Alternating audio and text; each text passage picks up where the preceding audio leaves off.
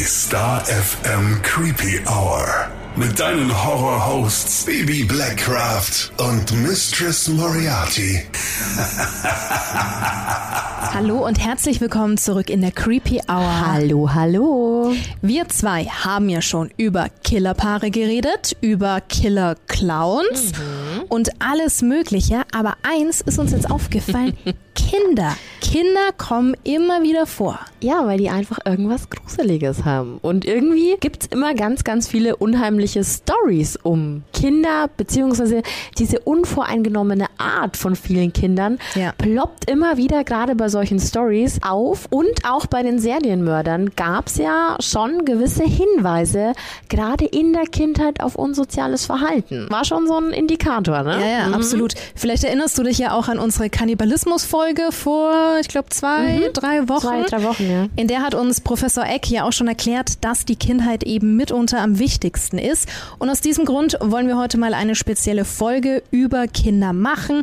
Was passiert, wenn Kinder töten und wie sowas überhaupt passieren kann, ne? Total spannend. Also wir bekommen sie ja auch immer wieder als Nachrichten. Nachrichten von unserer Creepy Family. Ähm, ganz, ganz verrückt. Das soll jetzt nicht heißen, dass äh, wenn sich Kinder mal irgendwie komisch verhalten, dass dann da gleich ein Mord draus entsteht. Aber dem Thema wollten wir uns heute einfach mal so ein bisschen widmen. Aber fangen wir einfach mal mit ein paar bekannten Fällen an. Es gab ja in den ja, letzten 40 Jahren, würde ich mal sagen, schon den ein oder anderen Fall, wo immer wieder Kinder im Mittelpunkt standen. Yes.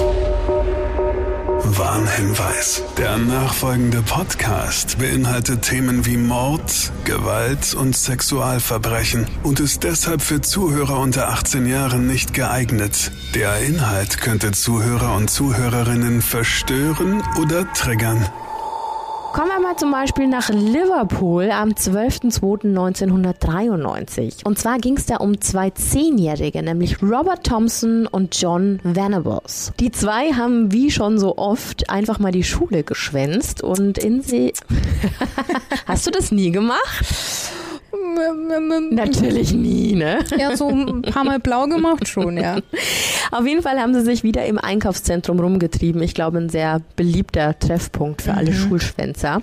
Und da haben sie einen unbeaufsichtigten Zweijährigen entdeckt, und zwar James Bolger. Der ist nämlich gerade aus einem Geschäft rausgelaufen, weil seine Mutter, ja, ganz kurz nicht aufgepasst hat. Die wollte ihr Portemonnaie aus der Tasche holen und hat den Kleinen eben für zwei Sekunden aus den Augen gelassen.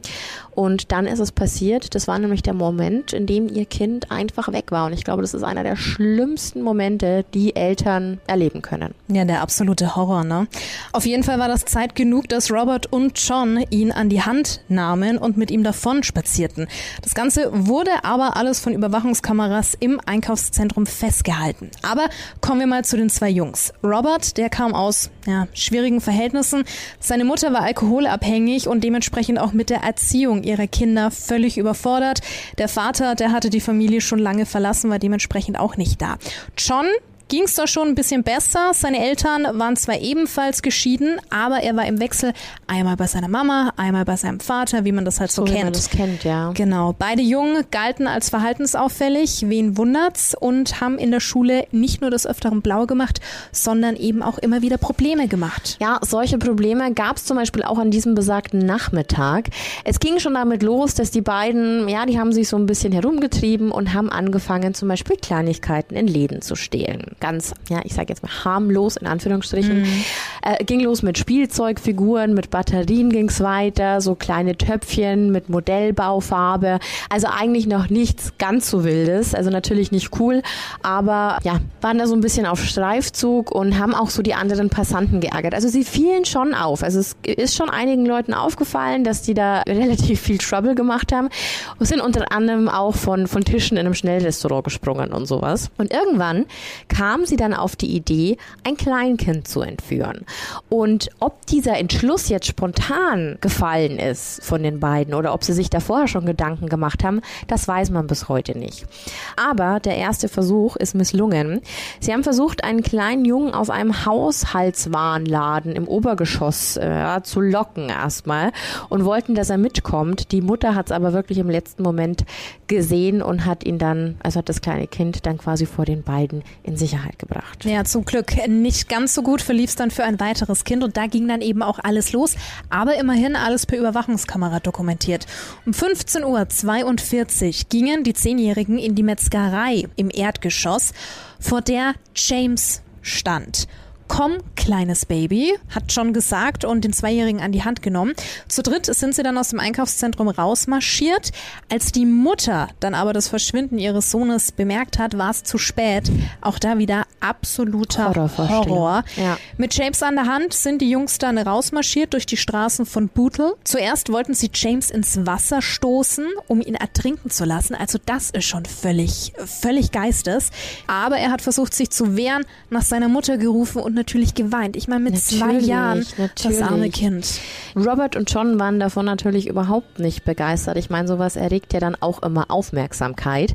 Sie haben angefangen, den Jungen zu Boden zu werfen und haben wirklich auf ihn eingetreten, ihn in die Rippen und in den Bauch geschlagen. Und dann muss man sich mal vorstellen, die haben dieses blutende Kind am Kopf gezogen und quasi hinter sich hergezogen. Also sie haben ihn wirklich weitergetrieben. Ja. Es gab weitere Überwachungskameras, die das Ganze halt aufgenommen haben. Also um 16.03 Uhr zum Beispiel gab es wieder Aufnahmen. Die sollten dann allerdings auch die letzten des jungen James Burger werden. Und das Schlimme ist, dass Robert und John von mehreren Passanten auf der Straße angesprochen wurden, weil der kleine Junge an ihrer Hand ja wirklich geweint hat, der war, also es geblutet ja, hat, eben, ja. und es ist viel halt schon auf. Die haben aber einfach ganz frech behauptet, dass es ihr jüngerer Bruder sei, dass sie ihn halt einfach jetzt nach Hause bringen müssten, weil er gestürzt ist. Und das ist schon, stell mal vor, du hättest die beiden Kinder angesprochen mhm. und dann kommt sowas später raus.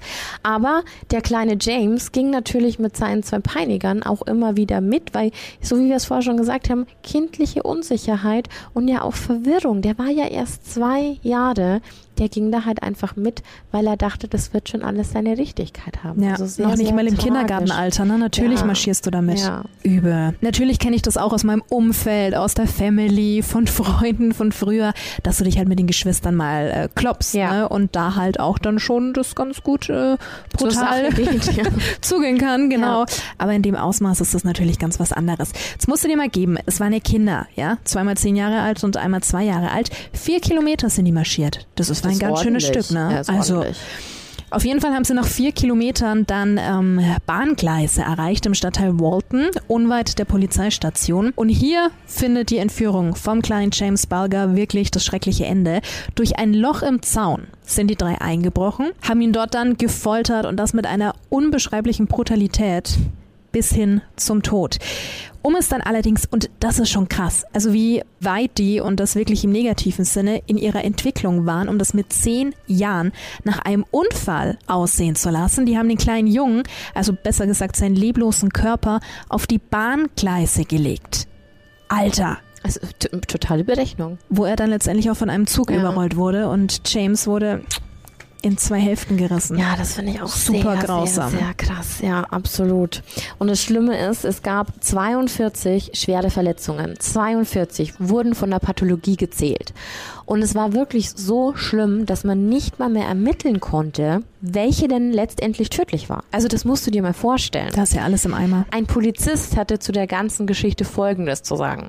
Ich habe in all meinen Jahren bei der Polizei nie zuvor und niemals wieder danach ein solches Ausmaß an Verletzungen gesehen, die einem wehrlosen Opfer zugefügt wurden. Dass es Kinder waren, die so etwas getan haben, war für uns alle unvorstellbar. Das war der damalige Leiter der Ermittlungen Ermittlungen, der das gesagt hat. Und genauso wird es mir auch gehen. Ja. Also nach was suchst du denn im ersten Moment, wenn du sowas vorfindest? Würdest du doch niemals auf Kinder kommen. Nee, der arme Zwerg. Ja. Die Bilder der Überwachungskamera des Einkaufszentrums, die gingen auf jeden Fall um die Welt. Das war das Thema. Ja, und wenige Tage später war es das dann auch für die Jungs. Denn eine Nachbarin der Thompsons gab der Polizei den entscheidenden Tipp.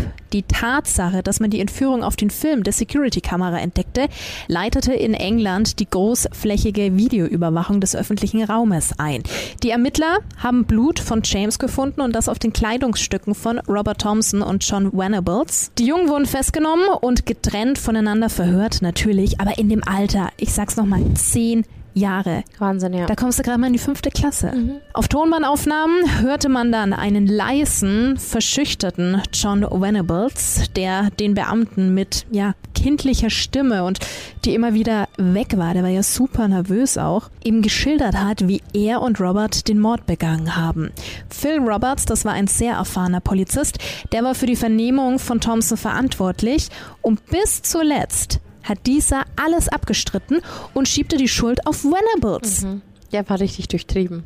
Er war scharfsinnig für sein Alter, durchtrieben. Ich wusste von Anfang an, dass er mich belügt. Er war eine bösartige Person, erinnert sich der Beamte. Ich glaube, da sind wir immer bei dem Thema, ne? dass man einfach denkt, wie kann denn ein so junger Mensch So klein und hinterfotzig schon so sein? böse sein? Deswegen gibt's ja ganz oft dieses Born Evil, ne? Also, dass du halt einfach, was für Einflüsse müssen da mitspielen, dass du zu sowas fähig bist. Es kam natürlich, wie schon angedacht, 1993 im Herbst zum Prozess. Also, so wie du vorher schon gemeint hast, es war ja in aller Munde. Also, jeder kannte diesen Fall, jeder kannte die Videoaufnahmen. Also, das heißt, es schlug ein unglaublicher Hass den Eltern, den Kindern entgegen, alle, die quasi mit diesem Fall zu tun hatten, weil man einfach nicht fassen konnte, was da passiert ist. Und so kam es zum Beispiel, dass die beiden Jungen von wirklich Polizeiaufgeboten umringt zum Gerichtsgebäude gebracht worden sind, weil wirklich dann wütender Mob auf der Straße stand. Ja, ja. Da flogen Steine, Flaschen, die haben immer wieder auf die Autos eingeprügelt. Also da ging's richtig zur Sache. Was ich aber auch nicht cool finde, ne? Nein, es Also ist, es- nie ist cool. ja- so ein Lynchmob ist nie cool. Nee, Also ich kann den Aufruhr verstehen und dass man aufgebracht ist, aber äh, in dem Ausmaß auch nicht Das hat angebracht. noch nie funktioniert. Aber nun gut. So wie vorher schon erwähnt, hat auch die Staatsanwaltschaft schon sehr relativ schnell bemerkt, dass Robert so ein bisschen der Fadenzieher in der ganzen Geschichte war. Das war ja auch der, der eigentlich alles dem anderen Jungen zuschieben wollte. Das Gericht hat dann beide, also auch John Venables, zu Haftstrafen auf unbestimmte Zeit verurteilt. Möglich war das nur, weil in Großbritannien Kinder bereits ab dem zehnten Lebensjahr unter gewissen Bedingungen als strafmündig gelten. Also Wusste ich gar ein bisschen nicht. anders als bei uns. Ja. Mhm. Und damit wurden wirklich die beiden zu den jüngsten verurteilten Mördern der modernen britischen Kriminalgeschichte. Also die ge- haben da wirklich Geschichte geschrieben. In einer Erziehungsanstalt und später in einem normalen Vollzug hätten die beiden eigentlich resozialisiert werden sollen. Natürlich gab es äh, Kritik vom Europäischen Gerichtshof für Menschenrechte. Beide Kinder hätten den Erwachsenenprozess zu keiner Zeit folgen können.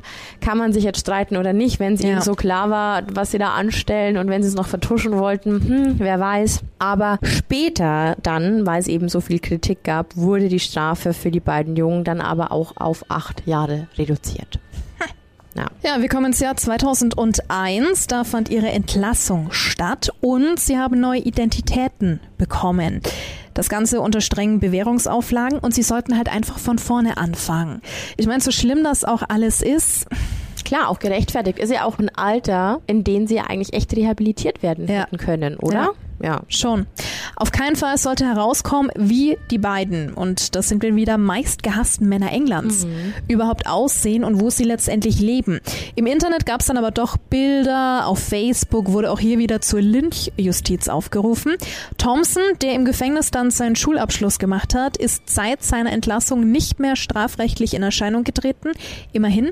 Über ihn ist in der Öffentlichkeit auch gar nichts bekannt, außer dass er sich im Nordwesten Englands mit einem anderen Mann ein neues Leben aufgebaut haben soll. Und das ist aber der, der so durchtrieben war. Krass, oder? I don't know, was die da. Also der Aber es hat ist, die Kurve es ist ja bekommen. gut. Es ist ja gut. Der hat die Kurve bekommen, weil Venables, nämlich John hingegen, der ist nach seiner Freilassung nicht so gut klargekommen. Also der hat zu Drogen und Alkohol gegriffen und hat weitere viermal eine neue Identität erhalten damit er einfach geschützt war. 2010 und 2017 haben Bewährungshelfer dann auf seinem Rechner kinderpornografische Dateien gefunden. Ja, Gratulation. Und erneut ist er wieder inhaftiert worden und zuletzt gab es einen Prozess im November 2017.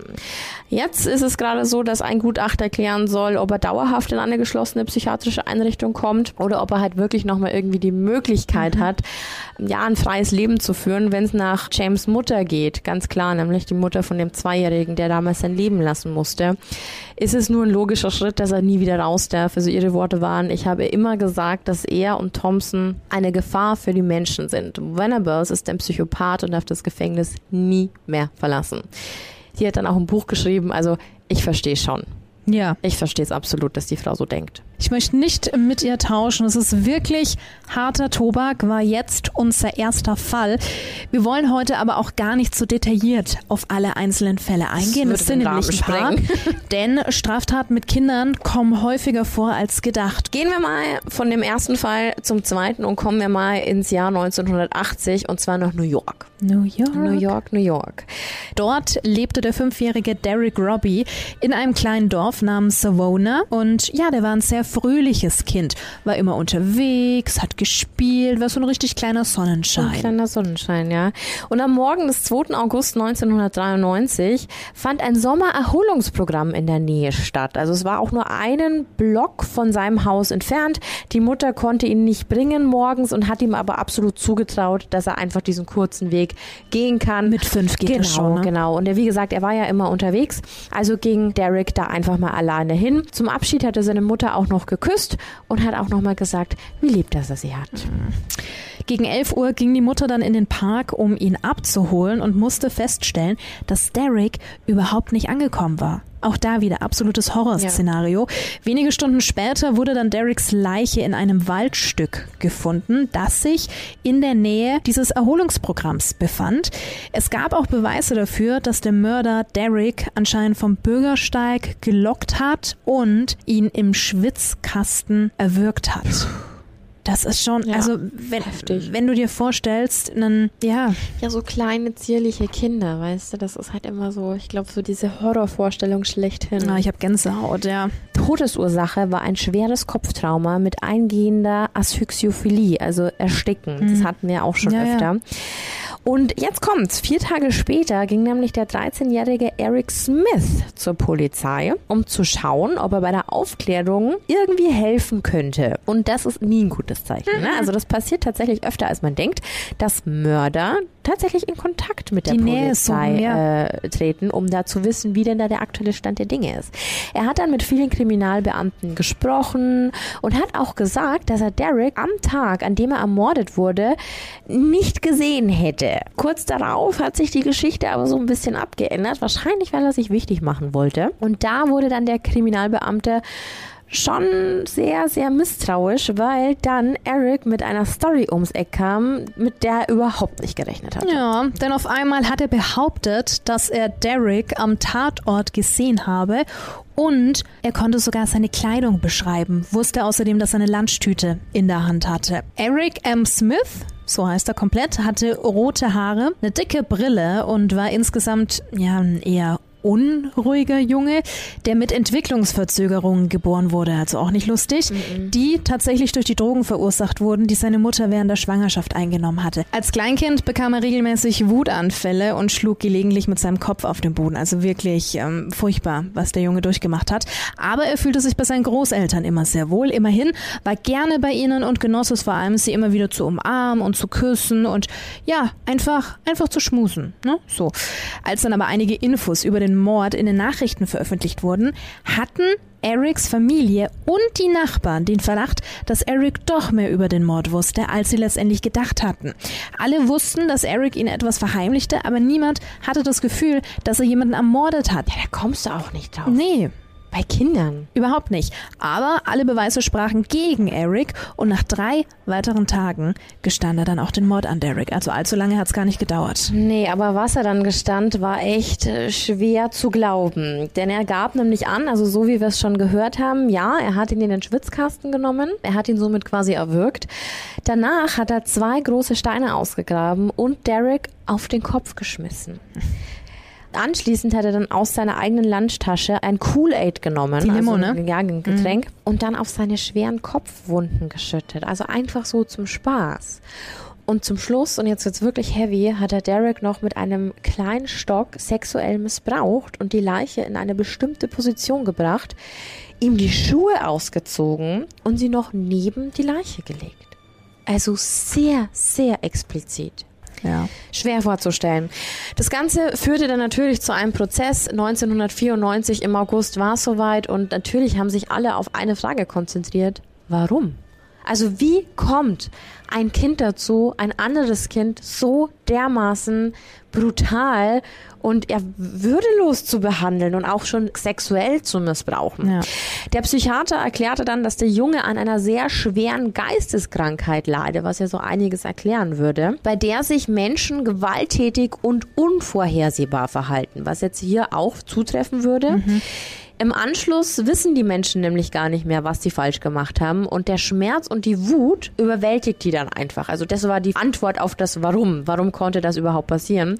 Die Staatsanwaltschaft ist ja deren Job, hat das natürlich wieder überhaupt nicht ernst genommen und behauptete tatsächlich, dass Eric genau wusste, dass sein Handeln falsch sei und was er da wirklich letztendlich anstellt und Sie haben ihm dann auch wirklich Vorsatz unterstellt, weil sie haben behauptet, er hätte Derek absichtlich in den Wald gelockt, einfach nur, damit er ihn töten kann. Zitat, er kann jedes psychologische Problem auf der Welt haben, aber er ist nach dem Gesetz immer noch für das verantwortlich, was er getan hat, hat die mhm. Staatsanwaltschaft eben betont.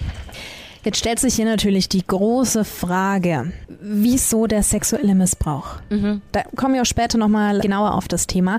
Aber es wurde eben vermutet, dass Eric vielleicht selbst missbraucht mhm. wurde. Würde ja naheliegen. Ja. Aber es gab keine Beweise dafür, dass da irgendwas in dieser Richtung passiert ist. Auch er selbst sagte, dass er niemals sexuell missbraucht wurde. Während des gesamten Prozesses zeigte er keine Emotionen, geschweige denn Reue. Und das ähm, ja, macht es nochmal ein Stückchen schlimmer. Am 14. August 1994 wurde er dann von der Jury einstimmig wegen Mordes der zweiten Stufe für schuldig befunden. Er bekam die Höchststrafe, die man einem Jugendlichen geben durfte. Und das waren neun Jahre Freiheitsstrafe. Also hier siehst du auch schon den Unterschied zwischen Großbritannien und Amerika. Ja, total. Mhm. Eric wurde in der Jugendstrafanstalt Brookwood inhaftiert und als er dann 21 Jahre alt war, in die Vollzugsanstalt Clinton, New York York verlegt. Derzeit befindet er sich im Gefängnis mittlerer Sicherheitsstufe für männliche Insassen der Strafanstalt Collins in New York. Seit 2002, das ist ja auch alles noch gar nicht so mhm. lange her, ne? Nee gar nicht. Seit 2002 wurde ihm achtmal die Bewährung verweigert. Die Gutachter haben festgestellt, dass die Freilassung von Eric ein Risiko für die öffentliche Sicherheit und das Wohlergehen der Gemeinschaft darstellen würde. Ist natürlich ein Argument. Ja, absoluter Wahnsinn. Ich habe auch einige Interviews mit ihm angeschaut und ähm, er wirkt schon auch echt creepy. Mhm. Muss ich jetzt mal mhm. ganz, ganz ehrlich dazu sagen. Ja, also wirklich absoluter Wahnsinn. Aber bleiben wir mal dabei, denn wir haben noch einige Infos von einem Experten, richtig, Missy? Ja, ganz genau. Weil wir uns natürlich auch Gedanken gemacht haben, okay, wie kann es zu sowas kommen, ja? Jetzt ist es natürlich so, also warum empfinden wir sowas als besonders schlimm oder auch wenn wir es in Horrorfilmen sehen, ja. Ich glaube, es ist einfach dieses Unschuldige. Also wenn Kinder zum Täter werden, ja. auch da kommen wir gleich nochmal zu dieser Bezeichnung, die sind halt eigentlich von der Natur aus oder wir nehmen sie als so unschuldig, unschuldig wahr. Ja. Und man sagt ja auch immer, dass eigentlich niemand böse geboren wird und erst durch die Erziehung so mhm. ist wie er dann letztendlich ja. ist. Ich meine, Sadismus kann auch hier ein großes Thema sein, Logisch. eben sehr früh und sehr stark ausgeprägt. Und es ist ja auch so, wir haben vor einigen Folgen ich schon glaub, mal ganz am Anfang war das gleich, ja. Okay, dann sind schon viele, viele, viele ja. Folgen. ja schon mal erzählt, dass wir von Star FM mit dem Schlupfwinkel e.V. hier bei uns in Nürnberg zusammengearbeitet haben, die sich um Kinder und Jugendliche kümmern, denen es ja zu Hause nicht so gut geht, aus ganz verschiedenen Gründen oder denen ähm, unterschiedliche schlimme Sachen passiert mhm. sind. Und Teil des äh, Schlupfwinkel e.V.s ist auch das junge Büro hier in Nürnberg. Und da haben wir schon mal mit Stefan Bauer gesprochen, der dort arbeitet. Und da war eben auch sexualisierte Gewalt ein Thema unter Kindern, auch unter Geschwistern wo wir beide relativ baff waren. Das ist wirklich krass. Er sagt, und ja, kann ich verstehen, dass sexualisierte Gewalt unter Kindern heute immer noch ein großes Tabuthema ist. Der Blick drauf wird vielfach nicht so sensibel gestaltet und ähm, es hat viele, viele Gründe. In Familien, klar, da spielt oft einfach die Scham die riesengroße Rolle. Man will das nicht, das ist ein unwahrscheinlich doofes Thema, wenn mein Kind, ein Geschwisterkind, auch mein Kind übergriffig behandelt. Vorstellungen, die will man sich auch äh, selber letztlich nicht geben dass sowas passiert. Und wenn es dann so ist, dann kann man sich vorstellen, was das macht. Und dann sind diese Familien natürlich aufgelöst und schauen vielleicht im Internet und versuchen irgendwie damit umzugehen in ihrer Hilflosigkeit. Aber da ist einfach dieser Blick von außen unwahrscheinlich wichtig, dass man da Unterstützung kriegt. Ja, ich glaube, das ist wie mit allem so. Ne? Du brauchst einfach Unterstützung, um mit dieser Situation klarzukommen.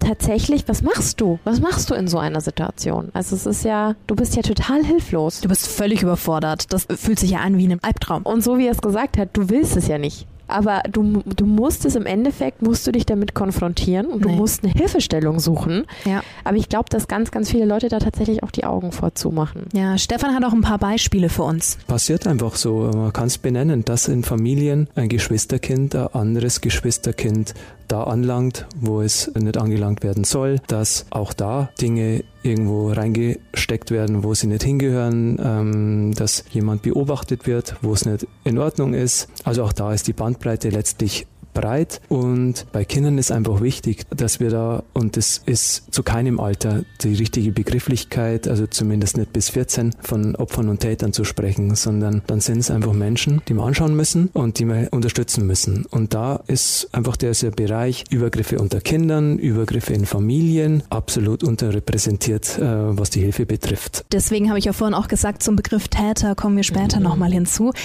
Ja, Aber jetzt versetz dich doch mal in die Lage der Eltern. Wenn du zwei Kinder hast und das passiert, wie schwierig ist das zu differenzieren, dass es eben nicht so ist, dass Ja. das eine Kind der Täter oder die Täterin ist und umgekehrt das Opfer, stelle ich mir unfassbar schwer vor. völlig verrückt, was das Ja. für Emotionen Ja. auslöst, ne? Wut, auch das Thema Schuld sind zwei Riesenaspekte. Übrigens in allen Bereichen. Also gerade diese Schuldfrage, die begleitet Eltern natürlich ganz häufig. Wenn ein Kind betroffen ist, begleitet es Eltern in dem Sinne von Mensch, warum habe ich das nicht gemerkt? Also wenn man auf Jungs schaut und sexualisierte Gewalt, beziehungsweise insgesamt auf sexualisierte Gewalt, dann hat es in der Regel eine Täterstrategie. Also ich bin jetzt wieder bei Erwachsenen und Kindern, gerade bei Jungs ist so dieses Thema Vergewaltigung, auch diese Bilder, die wir oftmals noch vermitteln, so jemand wird ins Auto gezogen, ist eigentlich fälschlich. Also ähm, weil diese Situationen kaum bis nicht entstehen, sondern in der Regel ist es eine Täterstrategie, die dahinter steckt. Und das sind einfach Menschen aus dem familiären Umfeld, aus dem sozialen Umfeld. Mal, wir wissen es alle, die Beispiele aus Schule, Sport, Hobby. Und diese Strategie, die beinhaltet einfach dieses Thema Vertrauensaufbau, auch dieser Kontakt zu den Eltern. Das sind oftmals Freunde der Eltern. Und dann kann man sich natürlich vorstellen, wenn am Ende sowas rauskommt, was das mit den Eltern macht. Also es muss jetzt nicht unbedingt der Nachbar von nebenan sein, es kann ja auch der Junge von nebenan Ja. sein. Du weißt es nicht. Nee. Ach, ich finde, das ist so ein hartes Thema. Ja.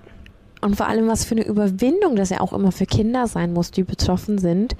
Oder vielleicht auch die, die diese Fantasien haben, sich da zu öffnen. Mhm. Weil du musst ja erstmal Hilfe wollen, Ja. bevor du sie überhaupt ja angeboten bekommen kannst. Vor allem ist es ja auch öfters mal, dass die, ich bleibe jetzt einfach mal bei dem Begriff Täter, ja dann auch immer den Kindern drohen. Ja. Ich habe das als Kind, also ich habe es erst Jahre später erfahren, aber da war das auch bei mir im Umfeld, dass das jemand aus der Familie war, wo es dann hieß, ja, sobald du deinen Eltern was sagst, bringe ich deine Eltern um, dann sind Mama und Papa weg.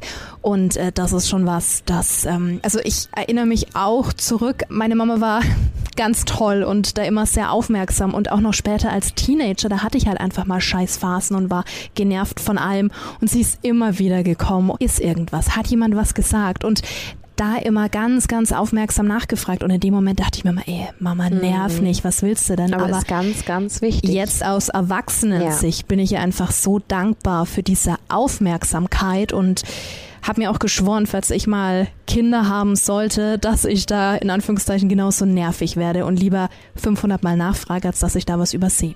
Ja, absolut. Absolut. Stefan hat uns außerdem noch gesagt, dass die Dunkelziffer sehr hoch ist. Also wenn du dir da mal die Statistiken anschaust, dass letztendlich viel zu wenige Personen, ganz egal ob es jetzt welche sind, die diese sexualisierte Gewalt ausgeübt haben und einsehen, dass das falsch ist, oder auch die, die es erfahren mussten, dass die viel zu selten an diesen bestimmten Stellen dann landen, bei diesen Stellen landen. Dabei ist es super wichtig, natürlich auch mit Blick auf uns alle zusammen. Natürlich. Ja, und dass am Ende wir als Gesellschaft auch uns bestmöglich schützen vor weiteren Übergriffen äh, und vor weiteren Opfern. Letztlich dann, es ist natürlich auch so, mit 14 ist man dabei. Also wir reden halt hier, wenn wir vom Thema sexualisierte Gewalt reden, von einer Straftat, die massiv ist und die auch massive Folgen hat. Und wenn ich 14 bin, dann bin ich halt auch dabei. Und dann haben wir auch diese Benennung Opfer, Täter. Und das ist natürlich auch uns gesellschaftlich unsere Aufgabe. Also wir müssen ja Grenzen setzen und Grenzen ziehen. Ganz wichtig. Also da gibt es keine Diskussion, da gibt es keine zwei Meinungen ja erstmal wahnsinnig toll, dass es eben solche Einrichtungen gibt, ja. dass es überhaupt die Möglichkeit gibt, irgendwo hinzugehen, egal auf welcher Seite ich gerade stehe, egal Natürlich. ob ich eben Täter in Anführungszeichen oder Opfer bin, dass ich mich vielleicht jemanden öffnen kann, der nicht gerade meine Familie ist, wenn mir das vielleicht schwer fällt. Ja. Ne? Ja. Das stimmt. Stefan Bauer war das aus dem Jungenbüro in Nürnberg, das Jungenbüro vom Schlupfwinkel e.V.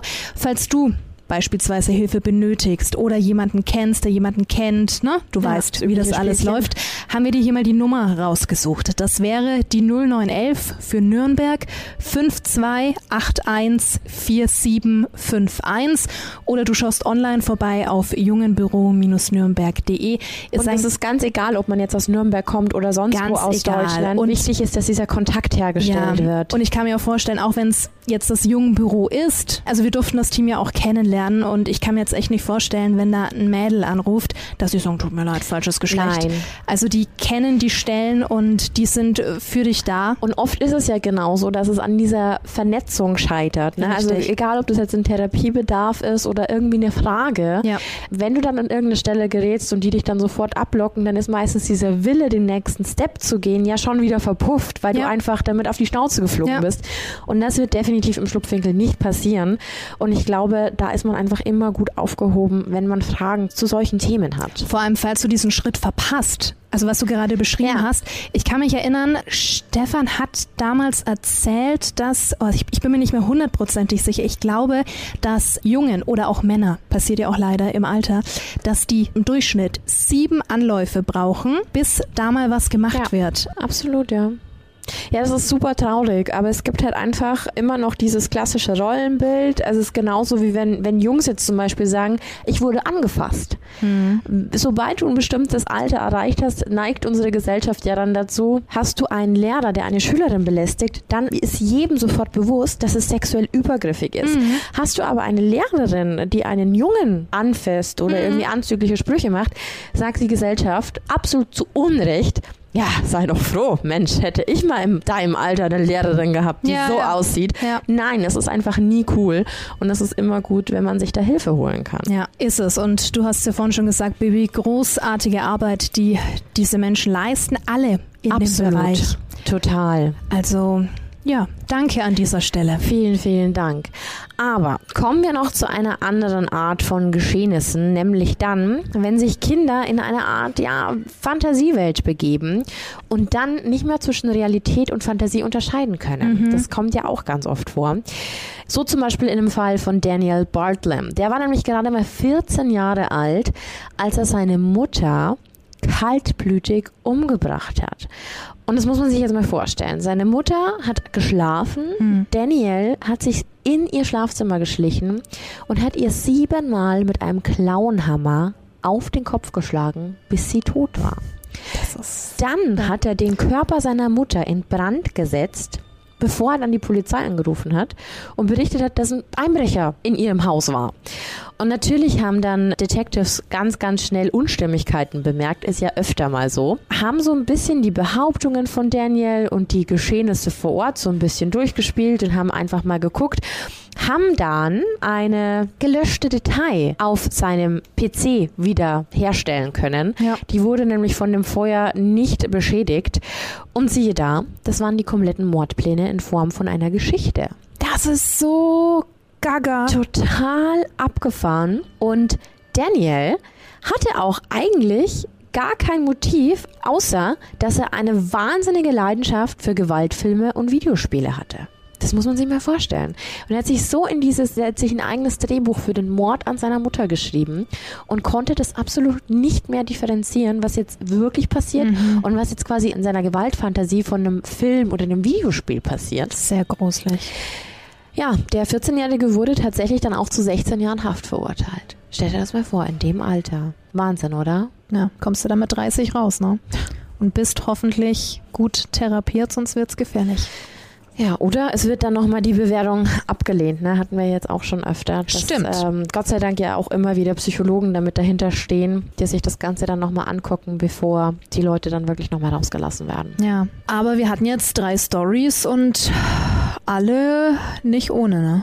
Richtig heftig, aber ganz unterschiedliche Motive, ne? Aber kommen wir mal noch zu einer ganz anderen Geschichte, die heute so gut reinpasst, Missy. Du hast sie herausgesucht. Man muss ja sagen, da hieß es bei, bei dieser Geschichte, wir haben ja unsere Folge hier vorbereitet, dann hieß es, nein, die nicht, lass die Finger davon, lass die Finger davon. Ich so, ja, aber nur ein bisschen, nein, die erzähle ich dir in der Folge live und du darfst nichts drüber wissen. Also ich sitze jetzt hier, nimm mal kurz einen Schluck Wasser, weil ich wahnsinnig Durst habe. Weil ich diese Geschichte selbst so unfassbar spannend finde. Ich habe die vor, ich glaube, drei oder vier Jahren entdeckt, obwohl die eigentlich so bekannt ist. Und deswegen wollte ich mir das wirklich nicht nehmen lassen, weil ich auf deine Reaction so gespannt bin. Ich sage nur, I don't like Mondays. Also das ist der, der Titel. Schließe ich mich an, ja. Das, das ist der, schauen wir mal, ob es später dann auch noch so ist. Aber kommen wir mal dazu. Es gibt übrigens auch einen total tollen Song, falls du den kennst, von Ja. den Boomtown Reds. Sagt dir was? I know. Ja, sehr gut. Okay, kommen wir ins Jahr 1962. Genau zu, genommen zum 3. April 1962. Da wurde nämlich Brenda Spencer geboren. Eine junge Dame. Ne? Also da sind wir jetzt zum ersten Mal in dieser ganzen Geschichte bei einem Mädchen angekommen. Die Gute wurde in San Diego, Kalifornien geboren und wuchs bei ihrem Vater Wallace auf. Die Eltern haben sich relativ früh getrennt. Die Mutter hatte auch nicht wirklich so Interesse daran, bei ihrer Tochter zu sein, hat auch dann selber noch mal eine neue Familie gegründet. Also war eigentlich Brenda von Anfang an alleine mit ihrem Vater. Die beiden haben zusammengelebt in einem kleinen Häuschen und dieses Haus, das lag genau gegenüber von der Grover Cleveland Elementary School, also einer Grundschule. Ja, genau, die Straße gegenüber. Und ja, die Verhältnisse waren schon sehr ärmlich. Also es gab fast keine Möbel in dem Haus. Es lagen immer überall Bierdosen rum, weil ihr Vater nämlich ein sehr, sehr starkes Alkoholproblem hatte. Also es Okay. war nicht sehr schön und es gab keine schönen Kindheitserinnerungen, sondern es war eigentlich alles nur darauf ausgelegt, dass es halt funktioniert. Also oft war der Kühlschrank auch leer. Eine man- scheiß Kindheit einfach. Genau, wenn man ja. sich auch mal Bilder von Brenda anguckt, immer sehr, sehr dünn. Also eigentlich wirklich keine schöne Kindheit. Und es gab in diesem ganzen Haus auch nur eine Matratze, also nicht mal im Bett, sondern nur eine Matratze am Boden. Und die beiden haben sich diese Matratze geteilt. Und ich weiß, Alarmglocken sollten jetzt bei allen losgehen. Vater und Tochter. Ja. Die Beziehung zu ihrem Vater war natürlich auch mehr als fraglich. Also ich finde es schon sehr komisch, wenn man kein eigenes Bett hat, wenn man bis man 16 ist. Also Ja. sehr, sehr komisch. Aber wie gesagt, schwerer Alkoholiker, vielleicht hat er es einfach nicht anders auf die Kette bekommen, war trotzdem halt sehr gewalttätig, hat die auch immer wieder runtergeputzt. Ja, und hat auch immer wieder durch Abwesenheit geglänzt. Wo er letztendlich war, er war, glaube ich, manchmal arbeiten, manchmal auch nicht. Sehr undurchsichtig.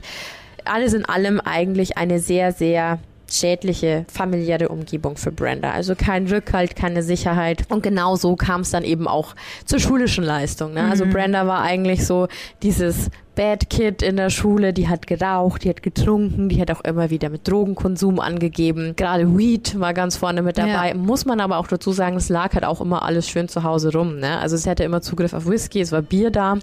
Ja, also sie hat da relativ früh Berührungspunkte damit gehabt. Und sie fiel auch immer wieder im Unterricht unangenehm auf, die ist immer wieder eingeschlafen, was letztendlich auch dazu führt, weil sie eigentlich gar nicht so gerne in diesem Bett geschlafen hat. Sie wollte nicht einschlafen. Ne? Ja gut, wenn das einfach so ein unangenehmes Umfeld ist und Ja, man kann ja. sich da schon denken, worauf es hinausläuft. Ne? Auf jeden Fall hat sie die Highschool gehasst. Das einzig Positive an der Highschool war für sie Fotografie. Also das hat sie kennengelernt durch den Kunstunterricht, hat dann auch in einen Wettbewerb mitgenommen und hat das sogar gewonnen. Ah, Also schön. tatsächlich war Fotografie was, was sie sehr, sehr begeistert hat. Auffällig war zum Beispiel auch noch, dass sie Polizisten gegenüber sehr, sehr feindselig eingestellt war. Warum auch immer. Also es gab nichts in ihrer frühen Kindheit, was vielleicht war das vom Vater so ein bisschen mitgegeben.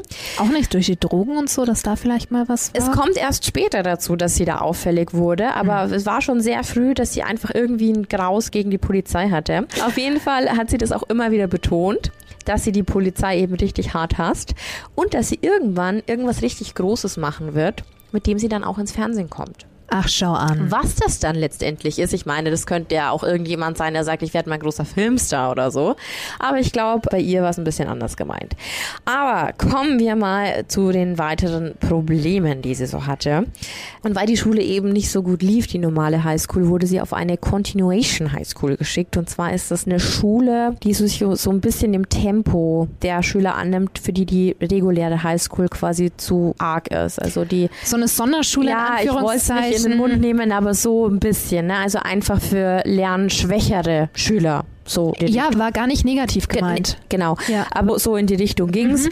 1978 ist dann in dieser Schule, weil die ja eben genau dafür ausgelegt ist, Kinder besser zu beobachten, die besser zu begleiten, auch aufgefallen, dass Brenda eben so ein bisschen auffällig gerade im Bezug auf episodische Depressionen ist. Also dass die immer sehr traurig war, dass die eben auch ganz oft eingeschlafen ist.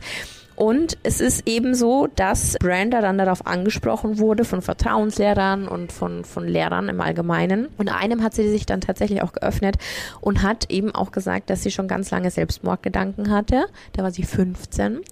Und, Passiert ähm, ja auch häufiger als gedacht. Ne? Absolut. Leider ja. Absolut. Und ähm, ja, sie gab einfach zu, dass sie wirklich stark depressiv ist. Mhm. Und natürlich, was muss die Schule machen? Die Schule muss in die Verantwortung gehen und muss den Vater informieren. Was jetzt nicht die beste beste Option war. Denn der hat nämlich überhaupt gar keinen Handlungsbedarf gesehen, hat das alles abgestritten, hat gemeint, äh, das Mädchen muss einfach nur an die frische Luft, lasst mal stecken. Ja, und es ist nichts passiert. Also sie hätte auch wirklich in eine Einrichtung gekonnt, sie hätte medizinische Hilfe bekommen, hat er alles abgelehnt, wollte er nicht. Also das wäre eigentlich der Wendepunkt für sie gewesen. Ja. Aber schrecklich.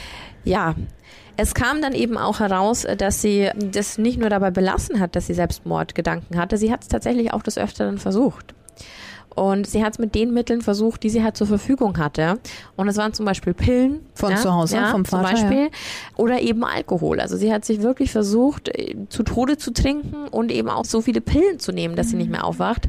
Das Problem ist aber, sie ist immer wieder aufgewacht. Das ist das Problem in ihren Augen. Und das führte dazu, dass sie so frustriert war, weil, und, und so sauer auf sich, weil sie sich dachte, ich schaff's nicht mal, mich umzubringen was kann ich eigentlich? Also so ein gestörtes Bild von sich selber das bin ich hatte für ein Loser, sie. ja, dass ganz, ich nicht mehr ganz das genau, ja. ganz genau.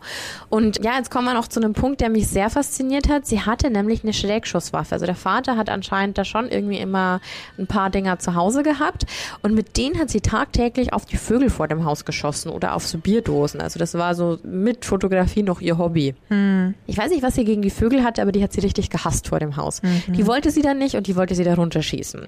Und da wurde sogar dann mal die Polizei gerufen, weil, also, come on, sogar in den Staaten fällt es auf, wenn jemand aus dem Fenster rausschießt, egal ob Schreckschuss oder nicht, ne? Also, Natürlich rief das die Polizisten auf den Plan und jetzt kommen wir wieder zu, zu dem Punkt. Brenda hasste die Polizei, kam da auch wieder zu Konflikten und dann wurde sie später auch mal bei einem Einbruch erwischt. Aus welchem Grund auch immer sie das gemacht hat, das konnte sie nämlich nicht erklären. Die stiegen nämlich einfach random in irgendein Haus ein. Man vermutete so ein bisschen, dass sie auf der Suche nach Essen war, weil ihr Alter wieder nichts nach Hause gebracht hatte. Mhm. Aber auf jeden Fall wurde sie da aufgegriffen und wurde quasi von der Polizei verhaftet. Das war so der erste Kontakt.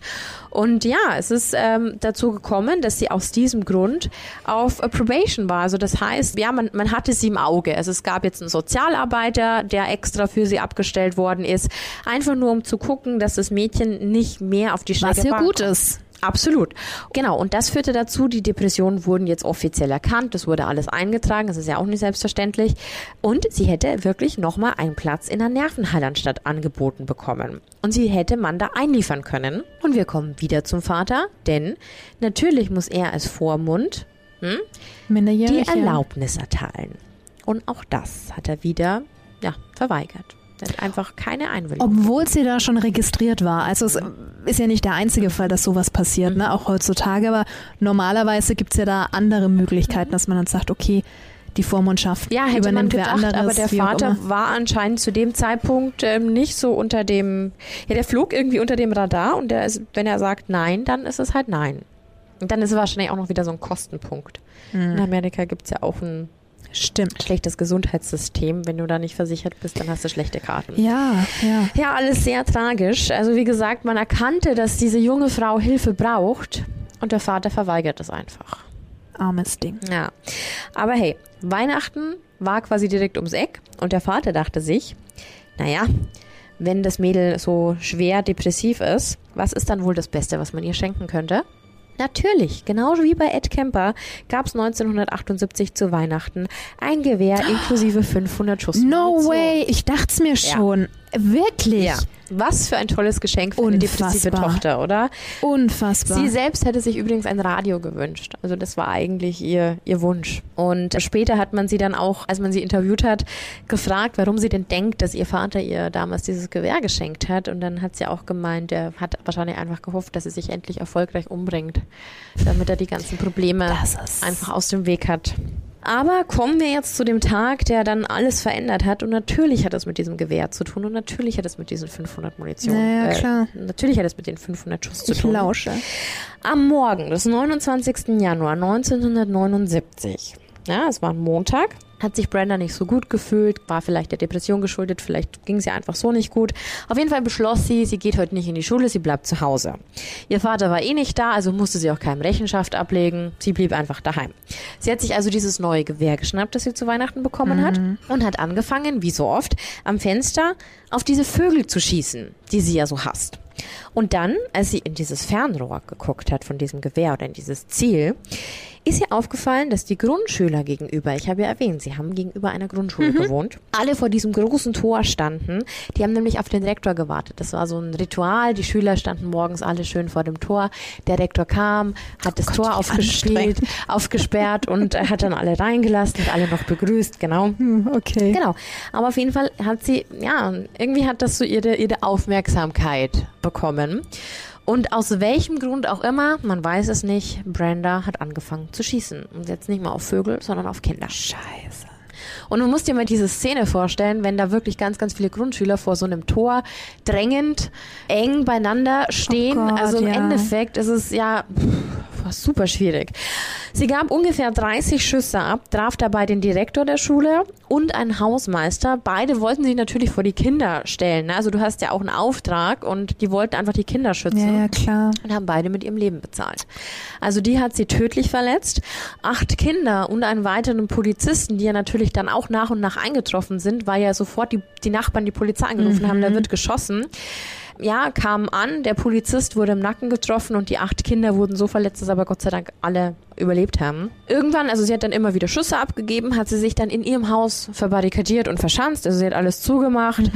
Und jetzt musst du dir mal vorstellen, dieser ganze Ort, ist ja in Aufruhr. Ne? Also in San Diego weiß jeder, okay, und es gab es zu dem Zeitpunkt erst ein einziges Mal 50 Jahre vorher, dass es sowas wie einen Amoklauf gab. Also es war nicht so wie jetzt, dass es quasi schon fast wöchentlich, äh, tra tragisch, aber ist ja so, dass es äh, wöchentlich irgendwelche Mass-Shootings irgendwo gibt, sondern die Leute haben die Welt nicht mehr verstanden. Also dieses ganze Örtchen war in Aufruhr und die Presse war natürlich sofort vor Ort. Alle wollten wissen, wer das ist, wer dieses Haus besetzt, wer da überhaupt drin wohnt. Und ein Zeitungsreporter namens Gus Stevens hat so lange in der Nachbarschaft rumtelefoniert, bis er rausbekommen hat, wer in diesem Haus wohnt und hat dann bei Brenda zu Hause angerufen und sie ist dran gegangen. Ja. Sie hat dann mit ihm quasi ein Interview geführt und auf die Frage, warum sie geschossen hat, und jetzt halte ich bitte gut fest, Missy, Ich halte mich fest. war ihre Antwort, I don't like Mondays. This livens up the day. Ich mag keine Montage. Das belebt den Tag. Das war ihre Aussage. Unfassbar. Ja, die haben dann ein Interview geführt und nach über sechs Stunden haben die dann quasi die Brenda da rausgeholt. Also es gab noch einen Nach wie kleinen vielen Schuss. Stunden? Sechs Stunden. Nach sechs Stunden. Also da kam dann SWAT-Team und hat sie dann quasi Mhm. verhaftet. Und bei der Vernehmung war die auch irgendwie komplett neben der Spur und hat dann genau solche verrückten Sachen gesagt, wie eben vorher, wie mit I don't like Mondays. Hat sie zum Beispiel gesagt, finde ich auch total krass, there was no reason for it and it was just a lot of fun. Also es hat eigentlich gar keinen Grund dafür gegeben und es hat ihr einfach nur Freude bereitet. It was just like shooting ducks in a pond. Es war, als würde man Enten auf einem Teich schießen. Nein. Und the children looked like a herd of cows standing around. It was really easy pickings. Also die vergleicht jetzt kleine Kinder mit Kühen auf einer, einer Weide, Weide, ja. und dass es einfach super leichte Ziele waren. Also du musst dir das mal vorstellen, du vernimmst dieses Kind, es ist ein Kind, ja, die war 16, Teenie halt. ja. ähm, die andere Kinder abknallt und dann sagt die einfach so, hey, es war lustig. Also total verrückt. Im Haus wurden dann Whiskyflaschen gefunden und ähm, natürlich auch ganz viel Bier. Aber ganz wichtig, Brenda stand nicht unter dem Einfluss von Alkohol. Also das wurde getestet. Mhm. Sie hat sich dann auch vor Gericht schuldig bekannt äh, wegen zweifachen Mordes und Körperverletzung mit einer tödlichen Waffe und wurde dann zu zweimal 25 Jahren bis lebenslanger Haft verurteilt. Also da gab es überhaupt nichts. Sie hat es zugegeben.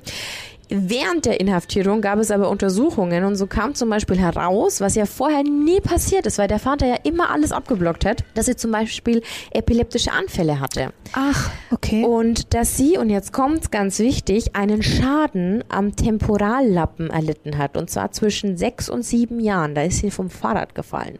Und wer jetzt unsere Psychopathie-Folge, schau mal, weiß Bescheid. gut durchgehört hat, Falls nicht, hör gerne mal rein. Mhm.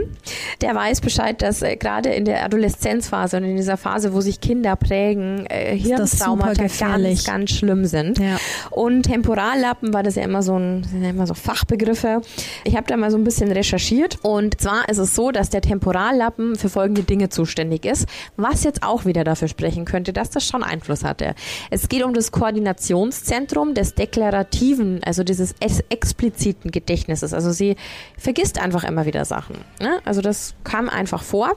Es hängt zum Beispiel mit dem Hören zusammen, also was sie akustisch wirklich wahrnehmen kann. Zusätzlich beinhaltet es zum Beispiel das sensorische Sprachzentrum für das Sprachverständnis. Also das heißt, es kann passieren, dass du mit der gesprochen hast und die hat das überhaupt nicht verarbeiten können. Mhm. Die hat diese Wörter nicht verarbeiten können und hat deswegen ganz oft nicht verstanden, was Leute von ihr wollen, was ja dann auch wieder diese Lernschwäche unterstreichen würde. Und viele Bereiche des äh, Temporallappens sind auch für die Erkennung von komplexen, nicht räumlichen, audiotorischen und visuellen Reizen zuständig, also wieder mit dem Hören und mit dem Sehen verbunden. Macht alles Sinn. Das ja. alles war betroffen und ich habe ein Interview von ihr gesehen, da wo sie behauptet hat, äh, sie hätte an dem Tag Schatten um das Haus schleichen sehen und deswegen hätte sie geschossen. Also da gab es ganz viele unterschiedliche Varianten, Varianten mhm. und, und Aussagen und sowas. Ja, auf jeden Fall gab es 1993 auch noch eine Bewertungsanhörung und bei dieser Anhörung kamen dann auch noch andere Sachen raus und jetzt kommen wir also wieder zum Stichwort Matratze. Sie hat nämlich angegeben, dass sie wirklich von ihrem Vater schon ihr ganzes Leben lang belästigt und vergewaltigt worden ist. Und ganz ehrlich, mit dieser ganzen Bettgeschichte und mit dem, was er vielleicht mitbekommen hat und was nicht, ist es für mich nicht so weit hergeholt. Aber leider finde ich wirklich, wirklich schlimm. Der Vater hat es auch nie abgestritten. Der hat nie ein Statement dazu abgegeben.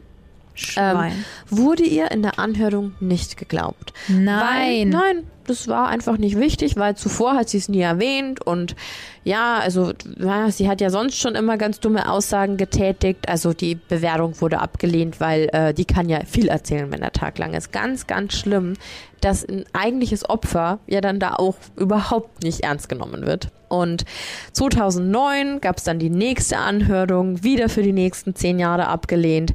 Und eigentlich wäre die nächste Anhörung auf 2019 angelegt mhm. gewesen, kam aber Covid und gab es eine Verzögerung. Deswegen jetzt September 2021. Also das heißt, in diesem Jahr wird wieder darüber entschieden, ob sie raus darf. Was total irre ist, wenn du dir mal überlegst, wie lange die jetzt schon einsetzt. Und Brenda ist jetzt mittlerweile 58 Jahre alt. Sie war 16, als sie die Tat verübt hat. War tatsächlich vor kurzem auch erst wieder in den Zeitungen. Sie wurde nämlich in dem Club der Golden Girls aufgenommen. Und das ist, das hört sich jetzt echt schön an. Das ist ein Programm. Wie Serie, ja, das ist ein Programm für Frauen, die in Gefängnissen, die die 55 Jahre Grenze überschritten haben. Ah, okay. Genau, fand ich total spannend, fand ich äh, super gut für die Creepy Hour. Ähm, dieser Club bringt quasi Verbesserungen mit ein, um das halt so ein bisschen mehr anzupassen. Weil im Alter hast du einfach auch mehr Bedürfnisse. Es geht zum Beispiel um solche Geschichten wie zum Beispiel ganz vorne in der Essensausgabe zu stehen oder sie ist jetzt berechtigt wirklich zwei Kissen zu haben, mhm. drei Decken und zwei Matratzen. Ne? Also bisschen einfach Komfort. so ein bisschen Komfort, genau. Ja.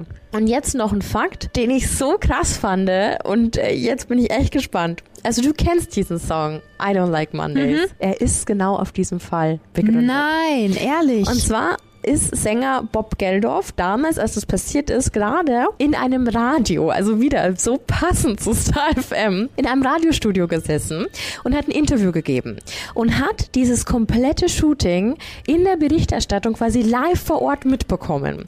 Also er war wie gefesselt in diesem Studio gesessen und hat diese ganzen Geschehnisse und Eindrücke mitgenommen und hat die dann in einem Song verewigt. Mhm. Und sechs Monate später kam dann I Don't Like Mondays raus. Und es war einer seiner größten Erfolge. Und ich dachte mir, Mensch, ich habe das schon so oft mitgesungen. Das ist so ein gute Laune-Lied. Ja. Und habe mir dann mal den Text rausgesucht. Und es ist schon krass, weil zum Beispiel der Anfang. Und wir singen oft mit, wie ja. du vielleicht in unseren Outtakes gehört hast. uh, nobody's gonna go to school today. She's gonna make them stay at home and daddy doesn't understand it. Also da schon mal diese, keiner wird heute zur Schule gehen. Sie bringt sie dazu, zu Hause zu bleiben. Und dann, what reason do you need to be shown? I don't like Mondays. Also alleine diese, oh das ist so Gott. verrückt. Das ist so, so verrückt. Und Sweet 16, Ain't That Peachy Keen. Mhm. Es, ist, es wird sogar mhm. über ihr, ihr Alter gesprochen. Und da wäre ich ja niemals, niemals drauf gekommen. Du denkst halt, es ist so ein, so ein Rebellions-Gute-Laune-Song. Ja. Und nicht ansatzweise ist sowas, She wants ja. to play with the toys a while and school's out early and soon we'll be learning that the reason today is how to die. Ach du Scheiße. Also, das ist total krass. Also, wenn man da mal Zeit und Lust hat, gerne mal den Songtext durchlesen. Aber fand ich total krass, dass das quasi auf einem ja, Amoklauf einer 16-Jährigen basiert, dieses mhm. Lied. Und fand ich super passend für die heutige Folge, weil es war ein Killer-Kit. Wahnsinn. Ich muss aber auch sagen, ich hatte das Thema erst vor ein, zwei Tagen mit einem Kollegen. Wenn du im Studio stehst, und es war ja die letzten Monate, Jahre bei uns ganz oft, also jetzt kein Amoklauf, Gott sei Dank, aber halt ein Bombenfund mhm. oder größere Dinge und du bist da einfach so drin. Das ist ja auch so toll am Medium Radio, dass du direkt drüber sprechen kannst. Ja. Ne? Es muss nichts vorbereitet werden wie beim Fernsehen, bei der Zeitung. Du kannst einfach Mikro anmachen und raushauen. Und es ist immer so Adrenalin und du bist da voll drin in dem Tunnel und hast nur noch dieses eine Ereignis vor Augen. Und deswegen kann ich das jetzt so aus der Arbeitssicht mhm schon nachvollziehen, was das in Bob Geldorf ausgelöst hat in diesem Moment. Aber dann halt nochmal den nächsten Schritt zu machen und sagen, ey Leute, ich mache da einen Song ja. zu, das ist schon krass und wusste ich nicht. Also es ist echt eine, eine coole Info. Also ich habe, als ich das dann recherchiert habe, ich habe das wie gesagt für vier oder drei oder vier Jahren das erste Mal gehört und auf einmal war das so allgegenwärtig und ich dachte mir, krass, wieso habe ich das denn da nie zuvor gehört? Nee, wusste ich auch nicht. Und es ist halt so ein Lied, das läuft halt auf allen Radiosendern. Ne? Also mhm. es läuft äh, hoch und runter, es sind ganz vielen Best-of-Dingern mit drin und ich dachte, dachte dann sofort, weil du das jetzt eben gesagt hast, dass man da so live mit dabei ist, als zum Beispiel diese Attacke im Bataclan war, mit ja. den Eagles of Death Metal in Paris und dieser Anschlag da war und du bekommst es mit und wir haben dann auch das Radio angemacht und wir saßen, ich weiß nicht, ich war da auf einer Geburtstagsparty mhm. und da waren bestimmt 20 oder 30 Leute und wir saßen alle nur noch vor Radio, vor PC, jeder am Handy und haben diesen Live-Ticker mitverfolgt, weil du gar nicht fassen kannst, dass das gerade passiert. Just in diesem Moment, ja, in dem ja, du da sitzt, gerade andere Leute um ihr Leben fürchten müssen, weil da gerade irgendwie was super krasses passiert und es so nah ist. Ne? Also Wahnsinn. Und dass er da einfach einen Hit draus gemacht hat, ist, ist unfassbar. Der alte Geldorfer. Der Geldorf, ja. Schau an. Coole, coole Story, Bibi. Ich fand's auch voll gut. Schauen, ich war brav. Du hast gesagt, guckst ja, dir nicht an. Vielen herzlichen Dank. Aber wir hatten das ja letztens. Wollen wir noch die lustige Story erzählen? Welche? Dass du letztens auch kurz dachtest, dass, dass eine Bombe hochgegangen ist. Oh mein Gott. Oh mein Gott. Ähm, wo fangen wir an? Ja, du erzählst es jetzt eigentlich nur aus deiner Sicht. Aus meiner ich, Sicht. Ich, ich fand es so schön. also folgendes. Bibi und ich waren auf ja, Arbeit im ja. Sender. Alle anderen waren schon weg. Bibi saß in ihrem Büro, hat ihr Zeug gemacht und ich war gerade im Studio, nicht live auf Sendung, sondern habe ein Interview aufgezeichnet mit einem Kinobetreiber. Und auf einmal macht's einen Schlag, eine Explosion aber so laut. Und mein erster Gedanke war, oh Gott, in dem Kino ist eine Bombe hochgegangen. Und sag dann noch zu meinem Interviewpartner, ähm, war das bei Ihnen? Und er, was na? Und, und ich so, äh, okay, und auf einmal höre ich nur Bibi in ihrem Büro. Scheiße. Und mein Gedanke war, ich hatte nämlich während dieses Interviews bei uns in der Küche mein Essen in der Mikro Ja. und dachte mir nur, oh Gott. Das wäre sehr schön gewesen, wenn es das ja, und dachte wär. mir nur, oh nein, die Mikros explodiert und geh raus. Naja, long story short, wir haben vor einiger Zeit ein Bierfass geschenkt bekommen. Ein 5 Liter Fass. Ein 5 Liter Ja. Fass, das nicht mehr bei uns in der Küche stand, äh, weil es da ein bisschen eng war und dann haben wir irgendjemand auf die grandiose Idee, es in mein Büro Nicht zu ich. So ich weiß, ich weiß, was war. Genau, aber es und es- stand auf jeden Fall bei mir. ja, unter einem Schreibtisch. Nein, auf einem Ei, Schreibtisch. auf einem Schreibtisch. Auf einem Richtig. Schreibtisch. Auf jeden Fall ist dieses 5 Liter Bierfass, warum auch immer, explodiert. Aber so richtig. Und ich saß im Büro und ich war innerhalb von zwei Sekunden wirklich von oben bis unten mit Bier voll. Aber das wäre ja nicht das Schlimmste gewesen. Ne? Ich kann Nein. mich ja duschen und ich kann auch meine Klamotten waschen. Das Schlimme war einfach, bei uns ist ja alles fast äh, schwarz gestrichen. und wir haben es erst letzten Sommer alles hübsch streichen lassen. alles renovieren lassen. Fakt ist, jetzt äh, müssen wir auf jeden Fall neu streichen lassen, weil wirklich Bier everywhere. Das ist Was wirklich eigentlich schon sehr schön Ja, aber es anhört, ne? so. Aber es ist schrecklich. Also nicht Es in diesem stinkt. Ausmaß. Da merkst du halt auch diese 5 Liter und es war der ganze Boden. Ich würde mal sagen, da stand überall so ein Zentimeter hoch das Bier. Locker, locker. Und wir wussten erst gar nicht, wo wir anfangen. Und da hatten wir noch zum Glück ganz viele Kalender äh, von letztem Jahr Ja, so rumliegen. Wandkalender, die das dann Wandkalender. aufsaugen konnten. und haben die dann erstmal wie die Gestörten am Boden verteilt und, und vor allem das Krasse war, durch diese ähm, ja, Explosion des Fasses hat es tatsächlich auch ein Stückchen von der Mhm. Wand rausgehauen. Deswegen, ich sage, es war das peinlichste Telefonat meines Lebens, Mit der als ich bei der Versicherung? Anrufen musste. Musste sagen, Entschuldigung, wir hatten hier einen kleinen Zwischenfall. Und dann kommt sofort so, was ist es? Gas, Wasser, Feuer, wie können wir weiterhelfen? Und ich so, es, es war eine Bierexplosion. ich glaube, er musste sich arg zusammenreißen, dass er nicht ins Telefon Der prustet. dachte sich, die Frau Bibi, die Frau Bibi, was die da treibt auf Arbeit, ha? Ja, ja, ich glaube auch, die haben alle gedacht, wir haben hart eskaliert. Und Nein. nein, wir haben nichts gemacht. Aber so viel zu Explosionen. Aber ich werde diesen Ton, ich habe mir den natürlich abgespeichert, ich werde ihn raussuchen und genau jetzt einfügen. Macht ihr auf, morgen oder übermorgen. Ne? Ja. War das jetzt bei Ihnen oder bei mir im Hintergrund? Krass. Ja. Ich habe es immer noch nicht glauben können. Ich saß erstmal nur da und dachte mir so, das ist jetzt nicht Nee, passiert. vor allem äh, zum Glück ist dir nichts passiert. Ne? Also stell dir mal vor, du Ja, wärst daneben Ja. gesessen oder man packt das aus, wenn man beieinander ist. Also toi toi toi, Passt bist bitte gesund. auf eure Fässer auf. Ja. Aber so viel zu unserer Bierexplosion. Genau, war noch ein schöner Abschluss für diese Folge, finde ich. Wir hoffen, dass du viel Spaß mit uns hattest, dass es einige spannende Geschichten und Fakten waren. Wenn du wieder neue Ansätze für uns hast, immer her damit. Instagram, Facebook oder auf creepyhour.starfm.de. Wir sind wieder für alle Anregungen offen. Wollen wir schon anteasern, über was wir in der nächsten Folge sprechen? Oh ja. Das wird unfassbar verrückt. Wir sagen jetzt einfach nur Verschwörung. Verschwörung. Dum, dum, dum. Ja, das, ich will gar nicht zu viel verraten, Nein, nein, nein, es wird sag- um eine tolle Verschwörung gehen. Es geht um Echsenmenschen, es geht um Illuminati, es geht um eine New World Order, es wird um alles gehen. Also An äh, ich- einem ganz bestimmten Ort. an einem ganz bestimmten Ort und ich glaube, es wird, wir nehmen das Ganze ja, glaube ich, gar nicht so ernst mit den Verschwörungen. Deswegen wird es, glaube ich, eine sehr amüsante und eine sehr aufschlussreiche und spannende Folge. Wir freuen uns auf jeden Fall drauf. so schaut's aus.